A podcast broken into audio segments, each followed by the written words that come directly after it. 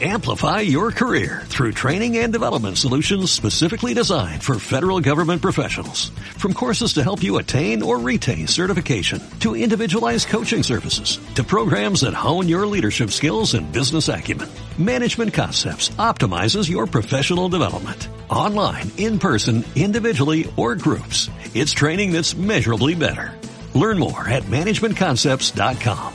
That's managementconcepts.com.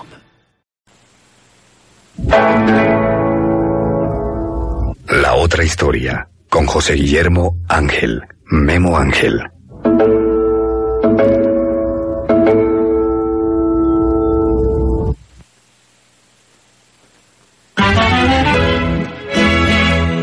Amigos oyentes de Radio Bolivariana, sean bienvenidos a esta nueva emisión del programa La Otra Historia con el profesor José Guillermo Ángel Memo Ángel. Profesor Memo Ángel, desde hace mucho tiempo para acá se viene oyendo hablar de el concepto de la brecha económica eh, que ha formado tanta iniquidad entre ricos y pobres. Se dice que Medellín es la primera ciudad más inequitativa en América Latina. Y pues estos últimos premios Nobel que han criticado tanto el capitalismo del siglo XXI, pues han centrado sus estudios precisamente en que esta forma económica está creando una brecha gigantesca entre una clase y la otra. Pero hay otro, otra brecha que quizá es más más honda que la brecha económica y es la brecha la brecha cultural, la brecha educativa, aquella forma de preparar gente para que no entienda el mundo. Qué bueno sería que usted nos explique un poco este concepto. Sí, claro. A ver, la brecha es la distancia que hay entre una orilla y otra. Eso es una brecha. ¿Cierto? Entonces cuando van a tirar una tubería, abren un hueco y establecen de esta orilla a esta orilla cuánto va a haber y cómo se va a pasar. Porque no se trata pues de, abrir un hueco al azar. O sea, la ingeniería en ese sentido ha sido muy... Juiciosa. Muy juiciosa en tanto que la brecha se une a través de un elemento que se involucra dentro de la brecha y eso pega las dos orillas. Luego tapan y todo va funcionando. En la historia las brechas pues siempre han sido altas. Primero brechas que se dan entre un territorio y otro. Un hombre del desierto eh, sabe unas cosas que el hombre del valle no las sabe. Y es porque sus propias necesidades los han llevado a un saber, pero no tienen puntos de encuentro.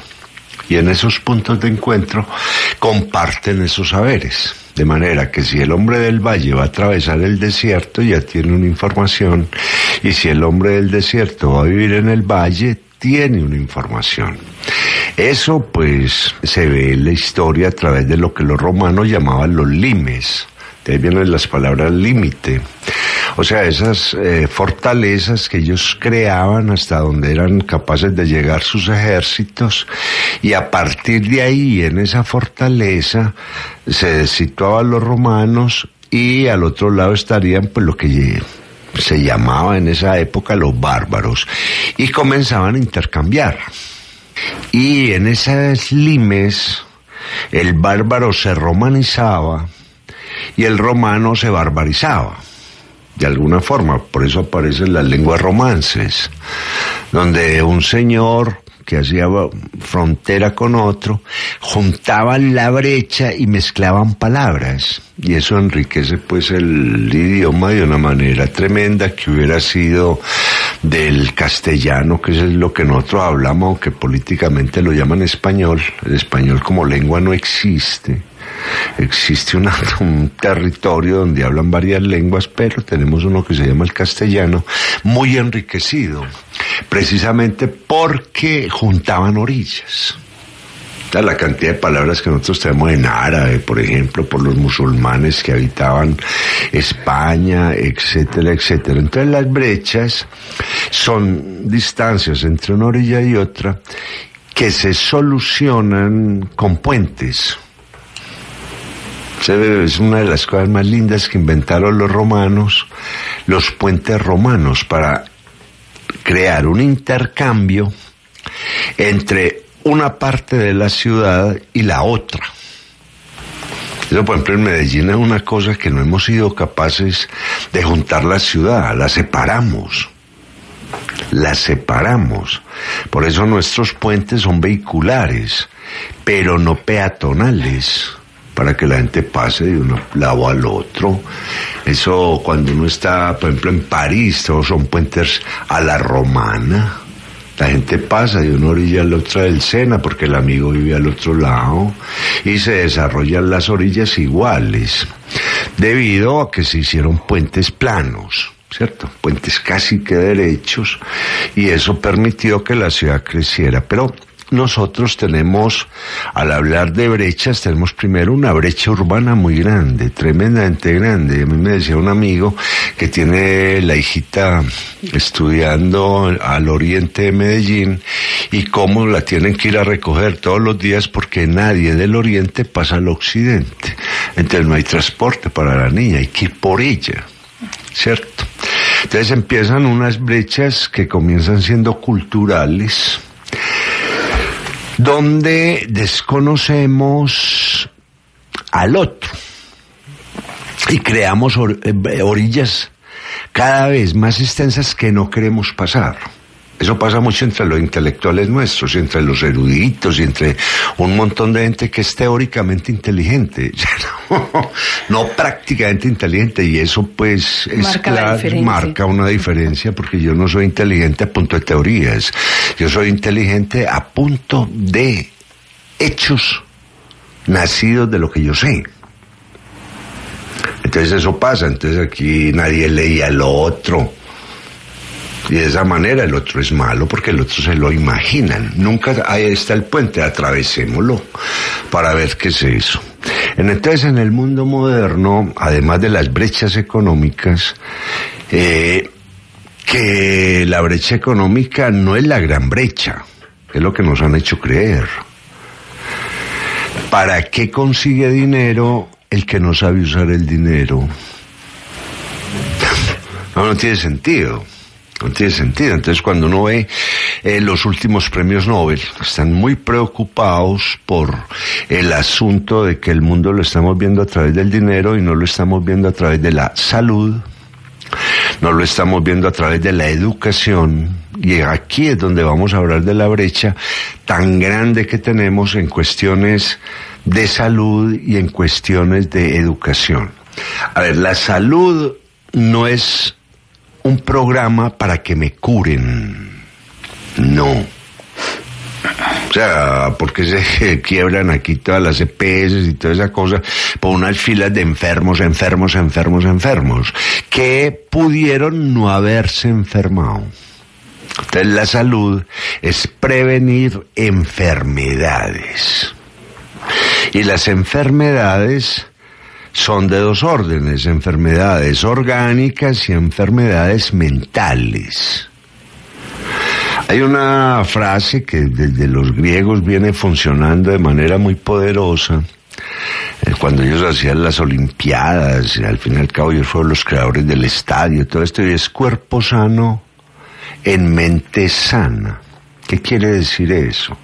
Eso quiere decir que si el organismo está funcionando bien, usted está en capacidad de entender asuntos complejos. Pero si a usted el cuerpo le funciona mal, no es capaz de entender. Ahora, ¿cómo empieza a funcionar mal el cuerpo? Cuando los pre, cuando por ejemplo Angus Deaton, el premio Nobel del año pasado, del 2015, va a decir, hombre, vamos a meternos primero en el asunto de salud. Y ese asunto de salud es tratar de que la morbilidad no crezca. ¿Dónde comienza la morbilidad? ¿Dónde comienza? O las patologías las enfermedades, ¿dónde comienzan? Lo primero es en el espacio. ¿Usted qué espacio se está habitando? Porque el espacio es el que genera las enfermedades. Si la gente vive amontonada, si la gente vive sin condiciones buenas de agua, si la gente vive en espacios donde el movimiento es difícil, simplemente se enferma. Simplemente se enferma. O sea, que es un problema grave cuando una de las causas de enfermedad son los edificios. Ah, ese es un problema gravísimo. Las ciudades nuestras tienen más edificios que cualquier ciudad europea. No rara vez ve por ahí edificios, los ve para trabajar, edificios de oficinas, pero no para vivir. Entonces empezamos a amontonar gente en un montón de espacios cada vez más reducidos. Ahí ya el efecto de salud, de prevenir enfermedades, comienza a quebrarse. Comienza a quebrarse.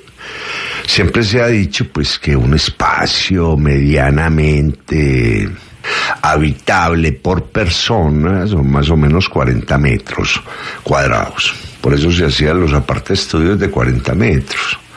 Los han ido rebajando, pero está bien, el hombre es capaz de resistir, ya que ha vuelto el apartamento un, un sitio dormitorio, pues digamos 30.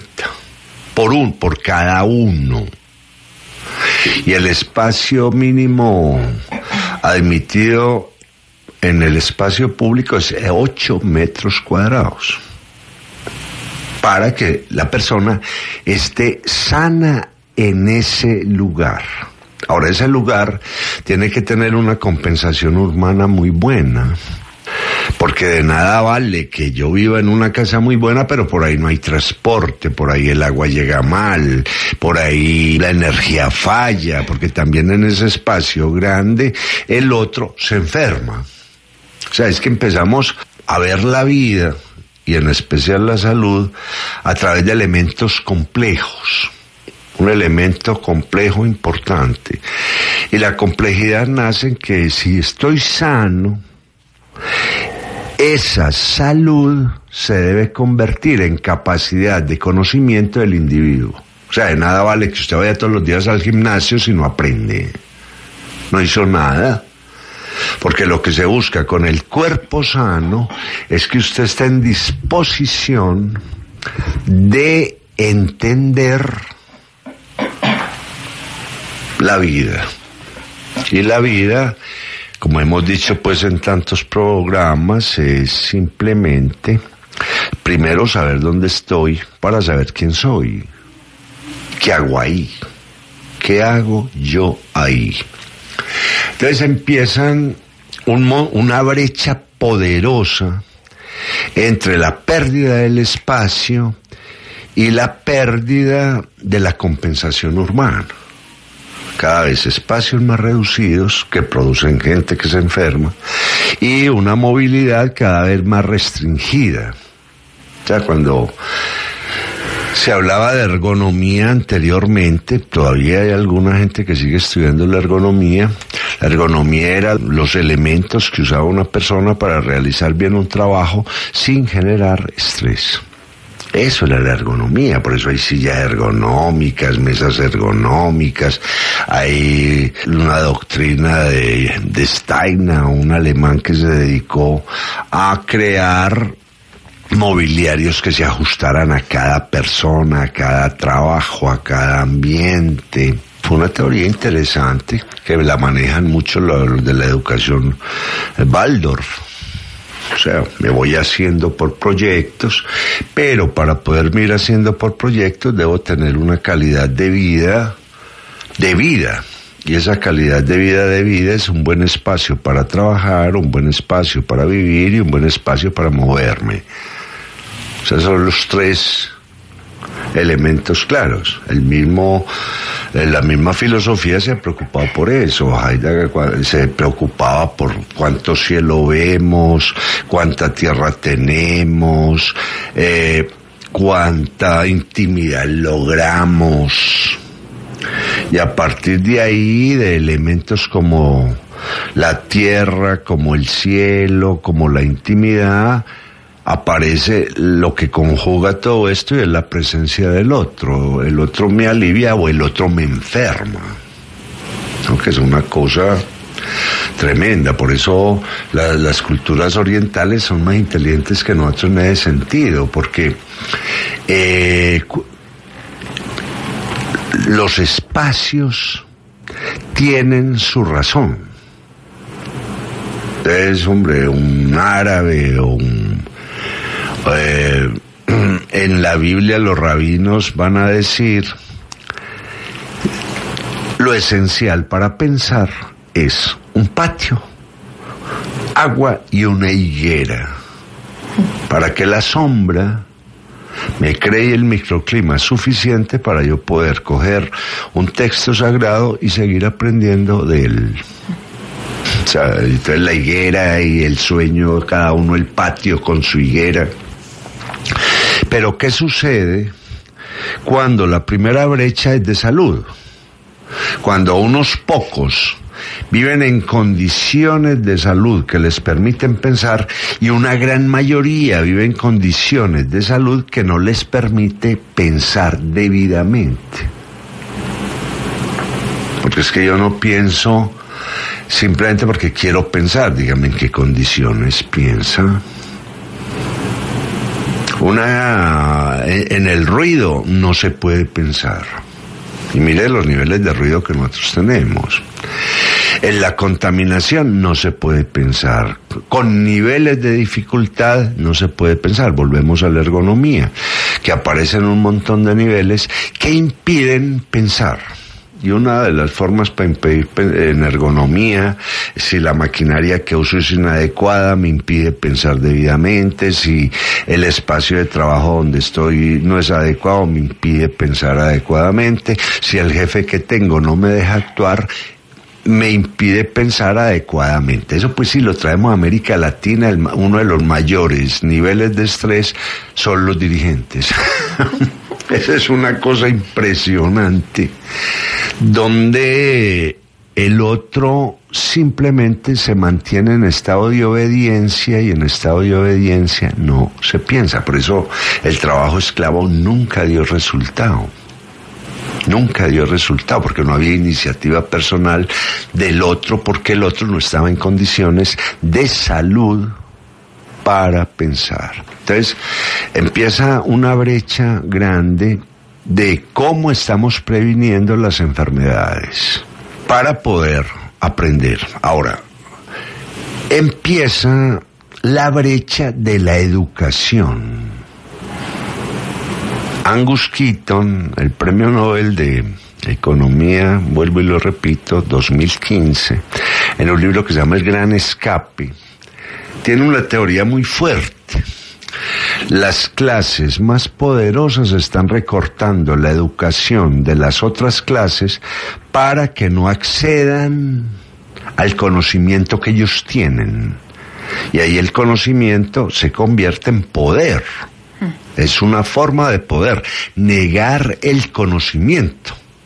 Anteriormente la teoría era el conocimiento hace parte del capital, o sea, lo que yo sé se convierte en forma de intercambio y de crecimiento del capital. Eso lo decía Alvin Toffler, eh, un teórico de, de, los tres sectores de la economía. Tenemos un sector primario, eh, agrícola, tenemos un sector secundario, industrial, tenemos un sector terciario, servicios a través de los cuales el mayor servicio habrá de ser el conocimiento. Esa es la tesis simple de Toffler. Ahora, de acuerdo a lo que dice Keaton, dice, ahora el problema es más grave, porque ya necesitamos que mucha gente no sepa lo que nosotros sabemos. Y que mucha gente no sepa lo que nosotros no sabemos. Entonces la brecha se vuelve terrible.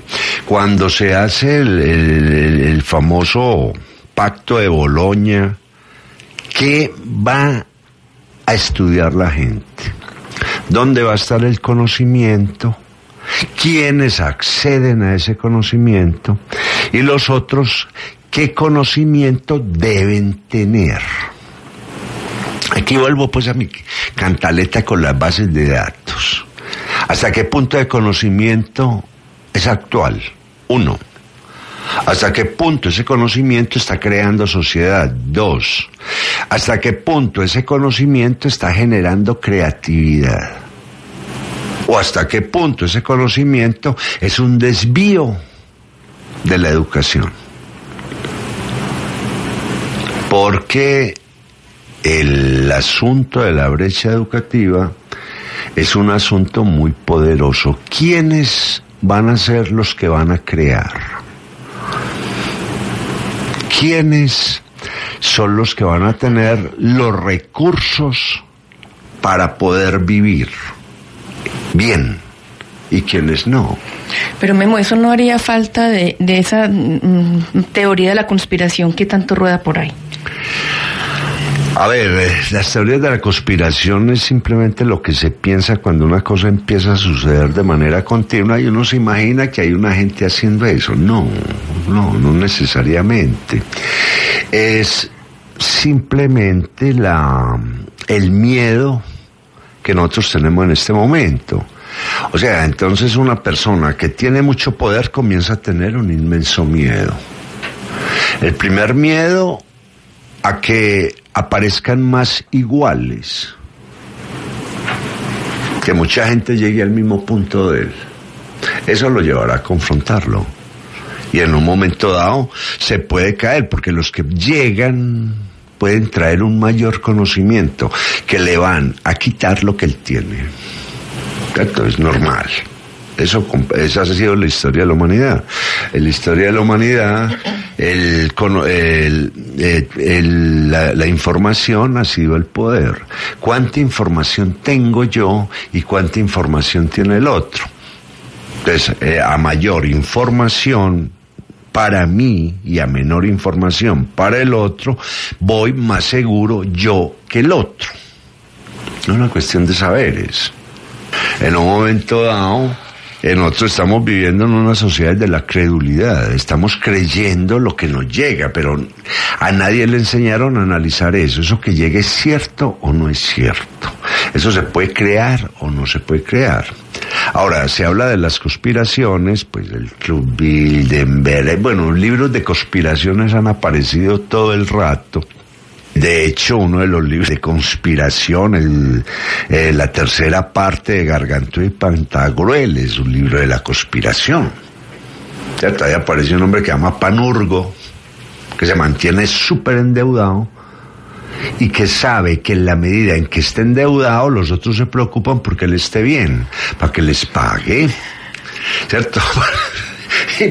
y dice Ravel, el autor de, de y Pantagruel, que de las 63 formas de ganar dinero que usa Panurgo para poder gastar como loco, la más común es robar. ¿Cierto? Pero ah, va, a clasificar 63 formas de, de ganar dinero. Y Panurgo es muy claro, o sea, si queremos mover algo, nos tenemos todos que endeudar. Y eso se dijo en el siglo XVI.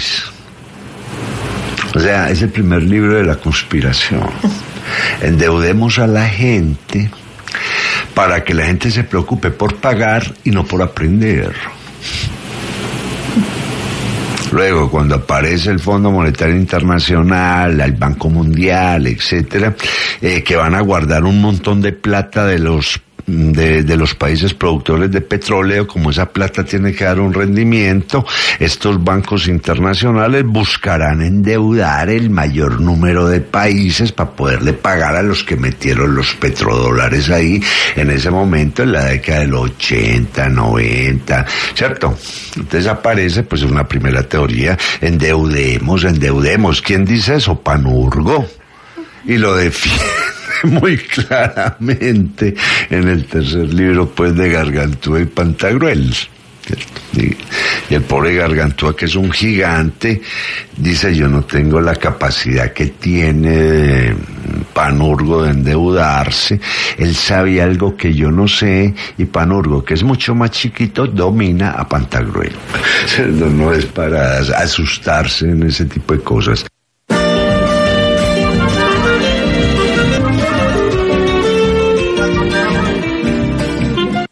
Simplemente los que van arriba logran unos estándares que temen perder. Esos estándares son como un territorio. O sea, los que llegan a ese estándar me van a quitar. Me van a quitar. Lo que pasó en América, llega la gente de Pizarro, se apodera de la tierra de América, sobre todo de Sudamérica, y cuando llega la gente de Almagro ya no hay tierra, porque yo no puedo estirar la tierra. No, entonces el que llega me va a quitar. Entonces el gran temor, y esa, y esa es la gran brecha, ¿cierto? Yo armo un territorio y a quienes dejo ingresar a ese territorio, pero me van a quitar. Como se genera los, esa falta de salud, aparecen pues las enfermedades, los amontonamientos, las enfermedades mentales, etcétera. Obviamente eso ya está implicando una brecha muy grande en conocimiento, porque una gente enferma no aprende con la misma facilidad que aprende una gente aliviada. Y los conocimientos, ¿a quién le pertenece el conocimiento? Ese fue el gran problema del, pacto de Boloña. ¿Quién va a saber qué? ¿Quién va a saber qué? Entonces aparece en esa brecha educativa lo light. Y ahora hablaba con un amigo cuánto hace que España no produce un buen escritor, un buen teórico. Es un país de lo light. Todo es light. Lo light es lo más simple. Y lo light es el afán de que me conozcan, pero no de que yo sepa. Ya estamos llenos. Los medios de comunicación nuestros son tremendamente light, no están educando a nadie no están educando a nadie, no le están dando datos. Incluso lo, lo, lo único que sostiene, ahora que hablamos de España, que sostiene al país son los periódicos los columnistas, los periodistas que hacen grandes análisis, los historiadores que se mantienen dando datos, para que la gente aprenda lo que no le están enseñando. Aunque yo ahí Memo veo con un signo de interrogación el, el concepto de datos, porque dar datos por datos, pues los datos están ahí, están en, en Wikipedia, están en... Entonces lo de los datos habría de pronto que profundizarlo y hacer una, un paréntesis muy grande, porque el tema no es que tengamos datos, pues de, de, datos estamos llenos. Sí, el asunto, el dato no dice nada. Estamos completamente de acuerdo. Si un dato no tiene un apoyo grande de análisis, ese dato no sirve para nada. Y es lo que nos están llenando de datos. Estamos sí, sí, claro. es que eso hace parte de lo light. Trata, eh, a ver, a mí me llamaba mucha atención en un tiempo, creo que por allá en los 90 empezaron a aparecer libros para dummies. O sea, usted que va a ser bobo, tiene que saber esto, ¿cierto? Ya para bobos. Pues bonito, digamos, que el y tal cosa. Pero, eh, donde siempre se está enseñando el efecto, pero no la causa. Un dato es lo último que pasó. Pero la pregunta es ¿por qué pasó? ¿Y hasta qué punto? Eso que pasa es una consecuencia de que viene pasando hace mucho tiempo. Desde ahí es donde empiezan un montón de historias que no funcionan. Que no, que no funcionan. Por ejemplo, y la gente los cree. A mí una de las cosas que más me maravilla en América Latina es que a usted le enseñen o le enseñaban de que los españoles vinieron, saquearon América, se llevaron el oro, por ahí hay un galeón, es el galeón San José, que entonces es el robo de los españoles, y nadie en América Latina, excepción de los aborígenes o excepción de los africanos, reconoce que esos españoles que saquearon América están en su propio árbol genealógico. Es que los españoles que a América son ustedes. Esos españoles no llegaban y se iban en un vuelo de Iberia a las nueve de la noche todos los días. Vinieron, tuvieron hijos, se quedaron acá, además vivían mucho mejor que en España viviendo aquí. Entonces viene el autoodio, enseñarle a usted a odiarse. Usted proviene de allá quiera o no quiera. O dígame de qué parte de África viene o hable una lengua aborigen para saber si usted es de aquí o no es de aquí. Oye, entonces, no, que estamos mestizados y los españoles como llegaron mestizados, africanizados. Entonces viene un asunto de si un dato no tiene una causa, ese dato tiende a ser siempre una mentira. Porque sobre el dato imaginamos, sobre la causa acertamos. ese es uno de los problemas que tiene la educación moderna. ¿Dónde están las causas? ¿Dónde están las causas? Obviamente hay una minoría que sabe las causas. Pero la brecha es enorme. A usted le enseñamos álgebra pero no le explicamos qué es la palabra álgebra.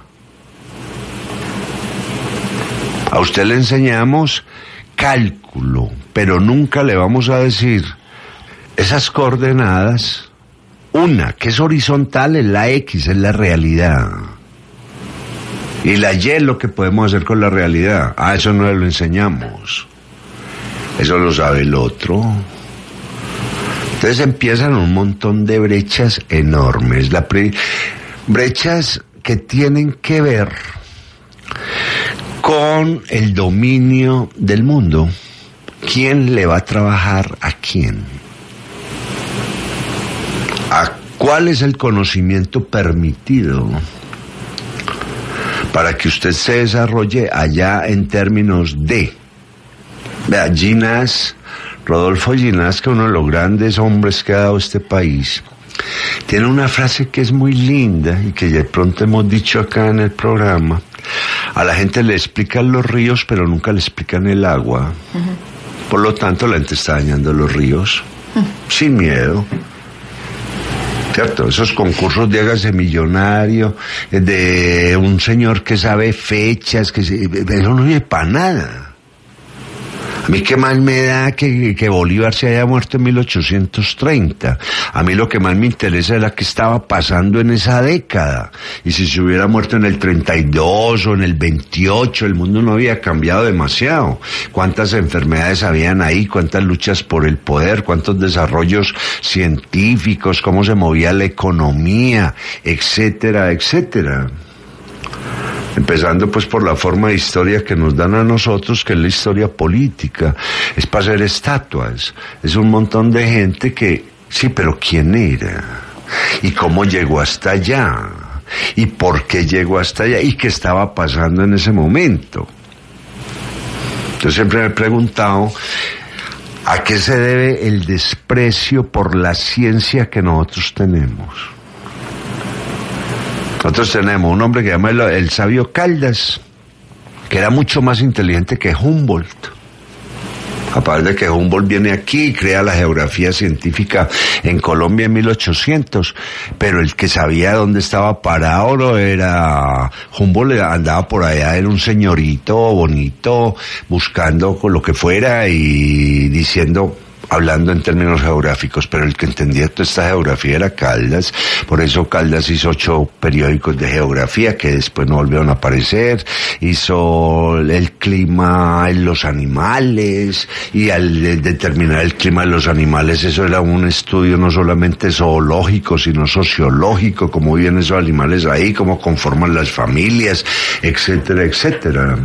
Pero nosotros el sabio Caldas, nada, nada excepción de uno o dos profesores, Jaime Andrés Peralta, por ejemplo, como que se preocupó, un profesor de un comunicador social de aquí bolivariano y un gran investigador de la Universidad de Antioquia. Mira, es que está este señor. Y el libro del paso como desapercibido. El ansia de saber Ah, eso es un titulazo. Nadie le paró bola, nosotros aquí despreciamos el saber o no le para nada. Y nos lo aplican. lo más simpático es ya usted que desprecia el saber, que considera que aprender es una carga, entonces listo, aprenda bobadas. Aprenda bobadas. Para crear una brecha educativa poderosa donde usted no piensa, usted simplemente obedece. Y obedece a unos asuntos económicos. Que una de las cosas más interesantes es que a uno nunca le enseñaron a ser rico. ¿Y quién es rico? Nosotros creemos que la riqueza es el dinero. Si a usted el dinero no lo ha llevado a estar tranquilo, eso no para nada.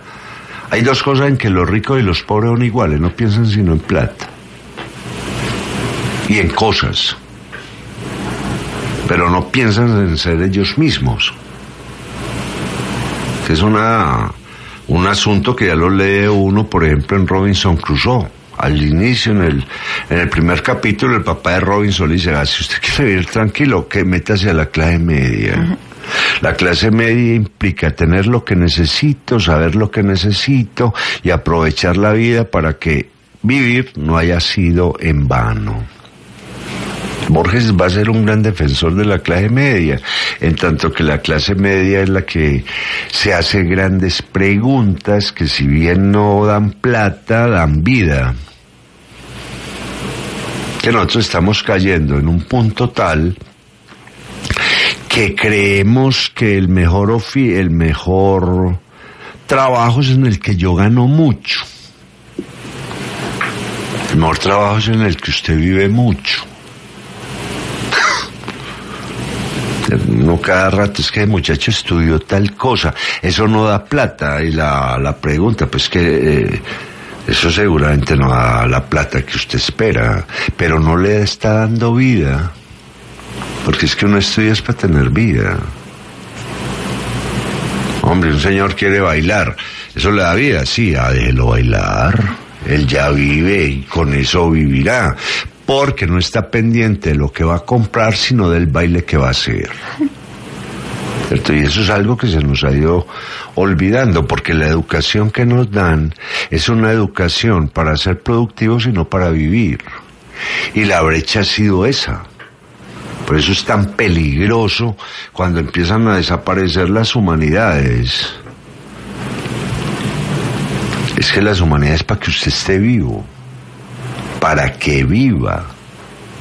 Incluso muchas de las humanidades la están volviendo eh, eh, elementos para producir. ¿Cómo así? Es que yo no me leo una novela para sacarle plata. Yo me leo una novela para darme cuenta de que se puede vivir evitando esto o haciendo esto que las humanidades son para eso. Las humanidades son para darle valor a la vida. Y la vida no se mide en índices de financieros. La vida se mide en índices de entendimiento del mundo, de entendimiento con los demás y de estar bien vivo. O sea, la trampa fue tremenda fue tremenda. Cuando se asume o, nos colocan en condiciones únicas exclusivamente de producción, y en la producción es claro, ¿cierto? Los obreros serán la gran mayoría. En el efecto de producción. Y un señor pone los bienes de capital y vive de esos señores que ponen a funcionar los bienes de capital. Eso ha sido toda la vida, eso no es una historia pues eh, latinoamericana o colombiana, no es de todos los países. Y en la medida en que más gente esté trabajando, en esa medida el saber se va reduciendo, porque trabajar es repetir una acción. Y al estar repitiendo la acción permanentemente, Si a la persona no le enseñaron a usar el ocio, él se queda en esa acción. Entonces un señor que abre, cierra, abre, cierra, abre, cierra. Y no le explicaron más y le dijeron abre y cierra. Y más rápido cada vez. Eso, eh, eso fue el Fordismo, eso fue la estandarización. Bueno, hay un montón de teorías de que usted esté permanentemente haciendo una sola cosa para que no se meta con el otro. Ahí lo anularon. Anteriormente todos hacían el mismo trabajo y el uno intervenía en el otro, aprendía del otro y tenían comunidades. Cuando aparece la especialización, lo aíslan del otro. Usted es un experto en esto y el otro no me importa para nada. Y eso crea otras brechas más poderosas. ¿Cierto? Porque es que a mí me gustaría eh, mm, saber hasta qué punto estamos uniendo la técnica con el saber vivir. Ahí viene un problema. O sea, eh, y, es lo que me asombra, por ejemplo, de Angus Deaton, el premio Nobel. Ese señor escribió un libro partiendo de una película el gran escape, pues se la vio un montón de veces, la reflexionó, eh, leyó libros, él, era hasta muy charro porque está hablando en el libro y de repente el director se llama tal, el sonidista tal. ¿cierto? Para tratar de, configurar. Esto implica que es un hombre que lee, es un hombre que va a cine, es un hombre que seguramente ha escrito poemas, es un hombre que ha hecho mucha cosa y logra entender la economía del mundo a través de la salud y la educación. Pero si, eso si esos dos elementos fallan, la economía no funciona, porque es que la economía es una resultante. Es una resultante. Nosotros somos, o las economías poderosas son, salud, o sea, gente que no enferma, o se enferma muy poquito, y educación. Porque la educación, a ver, si alguien está trabajando permanentemente y no para, está enfermo. Y se va a enfermar. ¿Cierto? Porque no ha puesto el cuerpo en reposo. No se ha sensibilizado. Es que una de las formas de mantenerse medianamente aliviado es ser sensible que me guste la belleza, mira tan bonito ese cuadro, cómo lo hicieron, que yo me esté haciendo preguntas todo el tiempo.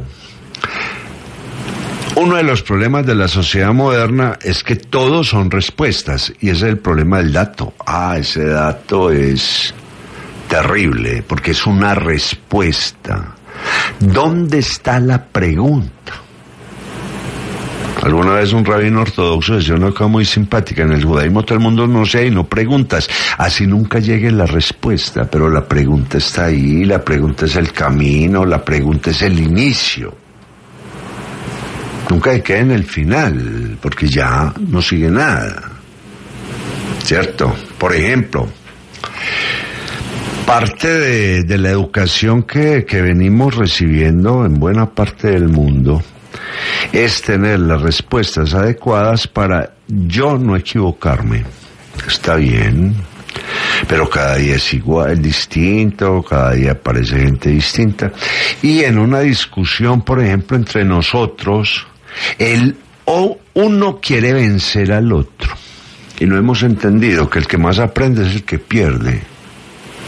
Si yo estoy en una discusión y yo tengo la razón, no, no aprendo nada si yo admito la razón del otro, porque es un conocimiento nuevo, yo aprendo. Ah, es que lo más peligroso es la gente que tiene la razón, porque nunca aprenden, nunca aprenden. Uno aprende es cuando le demuestran a uno que lo que uno está diciendo no es. Y ese es el intercambio humano. ¿Cierto? Entonces, eh, la brecha educativa son solo respuestas, miles de personas con la misma respuesta. Y nunca le enseñaron a hacerse una pregunta, que es lo importante. A ver, yo en este momento pues, tengo, pongamos, una pregunta que me encantaría resolver con mucha gente. Supongamos que Colombia se vuelve un desierto. ¿Cómo se va a ir aquí o qué?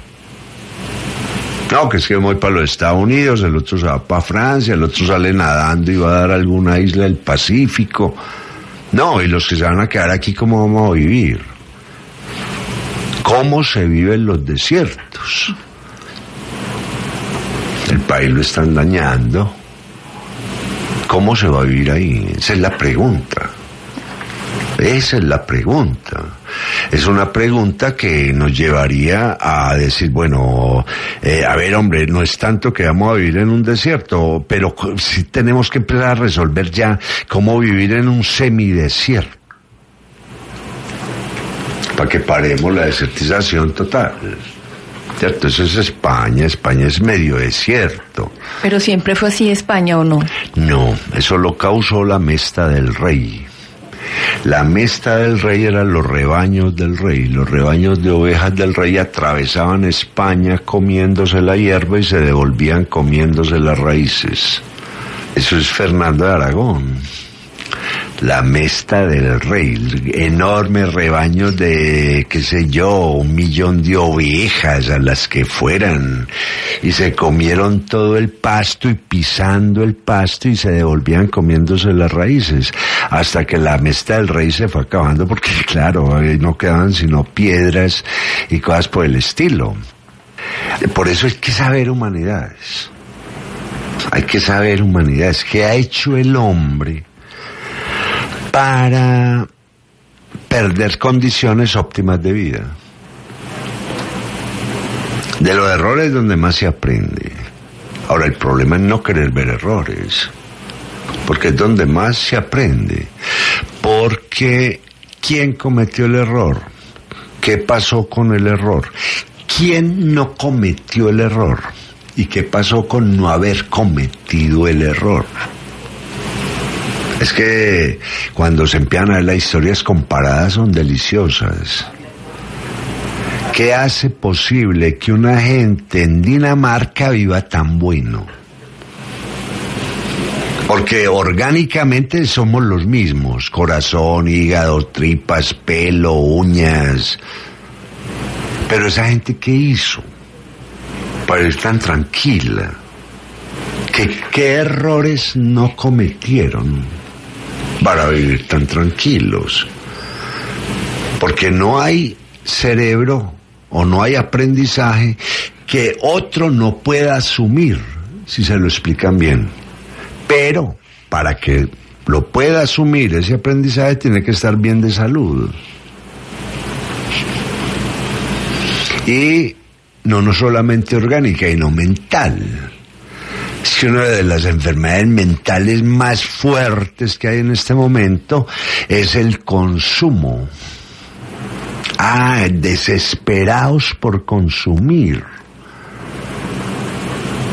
Sí, hombre, tengo esto, tengo el último celular, tengo un super eh, computador, tengo un carro enorme. Estos días decían un gran logro de la humanidad. Hace 100 años o hace ciento y pico de años, aparece el primer motor de combustión interna. Con un carrito ahí. Sí, eso es una cosa interesante, pero a ese motor de combustión interna le debemos la contaminación actual. Ay, querido, hubiera sido mejor que un gran logro de la humanidad que hubieran seguido con la electricidad. Estaríamos más tranquilos, con un mejor planeta, y ese gran logro se degeneró en. ¿Cierto? Hoy ya lo sabemos. La, si de pronto este planeta queda vacío y quedan cinco o seis por ahí andando y vuelven y se recuperan, alguien dirá, ojo, ojo, hubo una cosa que se llamó el motor de combustión interna y se tiró en todo esto. No lo hagamos, no lo hagamos. Entonces viene una, una, una cosa tremenda que lo da la educación. A menos educación, más deseos y a través del deseo destruimos lo que usted quiera. Destruimos lo que usted quiera. Porque la, cuando el hombre no sabe qué es algo, lo desea y muchas veces se destruye en ese deseo. Es el aprendiz de mago, pues de, de, mm, las formas que tenemos nosotros de querer algo sin saber para qué. En eso puede ser Fromm es tremendamente claro, en, en, tener y ser, ¿cierto? Todo lo que no, y entonces nos empobrecemos porque queremos más. Esa es parte de la, de la pobreza que tenemos en este momento y de la desaparición de las clases medias. Queremos tener más cosas sin saber para qué nos sirven las que tenemos ahora. Pero es que queremos tener más cosas, Memo, por miedo al futuro, por miedo a que en el futuro no las tengamos. Sí, claro, claro, pero es que usted por más cosas que tenga no las puede comer mañana. La gente guarda para comérselas mañana. No, no, eh, un, celular para nada, nadie. Yo no he visto el primero que ha comido con una computadora o ande por ahí una sopa y chips o cosas por el estilo. No nos hemos preocupado por tres cosas básicas. El agua, si hay agua seguimos vivos, si no hay agua no seguimos vivos. Es una cosa simple. Uno en las clases siempre pregunta, ¿vos por qué estás vivo? Y nadie sabe que está vivo porque toma agua. Y que puede comer un pan porque el pan tiene un nivel de humedad que me permite morderlo y deglutirlo. Si eso no tuviera agua, eso no se lo come nadie. Por eso nadie come piedras. Pues no estaríamos ahora felices con todas estas sequías, o de sopa de piedras, ancocho de piedras. Eso es lo primero. Lo segundo, que si no hay un espacio donde podamos desarrollarnos debidamente, nos vamos a destruir en ese espacio. Vea, ¿qué es un espacio? Es algo que tiene límites. Cuando se llena el espacio, entra en crisis, se desborda y se destruye el espacio. ¿Cuál es la talla suya en pantalones? M. M. Bueno, M. ¿Por qué no me los presta? Yo voy y me los pongo. Imposible. Se los destruyo, ¿cierto? Se los destruyo. Ese espacio no admite un señor barrigón como yo. No lo admite. Ahora, yo puedo hacer todo lo posible por hacerlo, pero lo destruyo y se desborda. Entonces yo me gano una hernia y le dañé sus pantalones. Y lo tercero, que si no sabemos vivir, de nada vale saber construir. Porque es una cosa elemental. Entonces yo creo que, y usted tenía un, un tema muy bueno para trabajar el próximo programa, ¿dónde comienza el futuro? porque el futuro comienza, y eso lo vamos a hablar, donde la educación es propicia para estar vivo, en buenas condiciones, en buenas condiciones. De esta manera, amigos oyentes, hemos llegado al final del programa La Otra Historia con el profesor José Guillermo Ángel Memo Ángel, quien en esta oportunidad ha hablado sobre el tema La brecha. A ustedes, amigos oyentes, les agradecemos su amable compañía y los invitamos para que en una próxima oportunidad puedan disfrutar otro programa La Otra Historia aquí en Radio Bolivariana.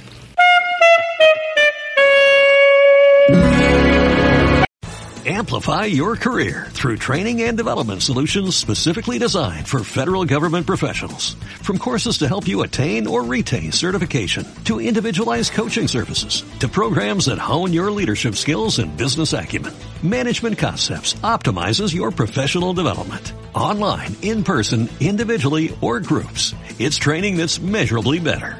Learn more at managementconcepts.com. That's managementconcepts.com.